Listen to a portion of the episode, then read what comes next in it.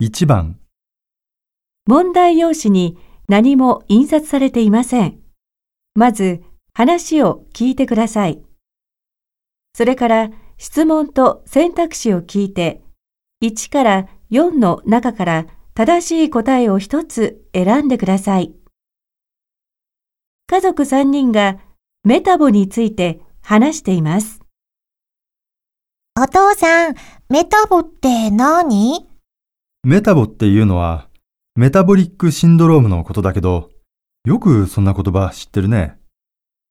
リエちゃん、メタボっていうのはね、おへその周りが男性なら85センチ、女性なら90センチ以上がメタボの基準でね。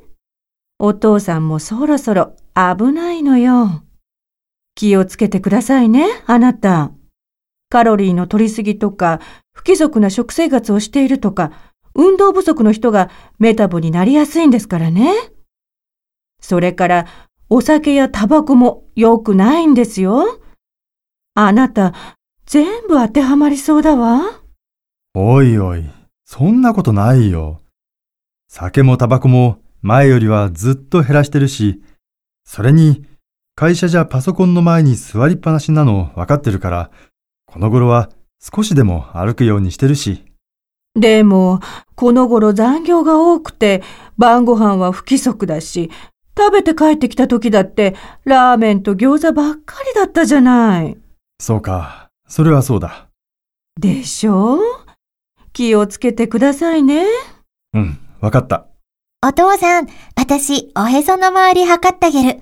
お母さん、私、メジャー取ってくるね。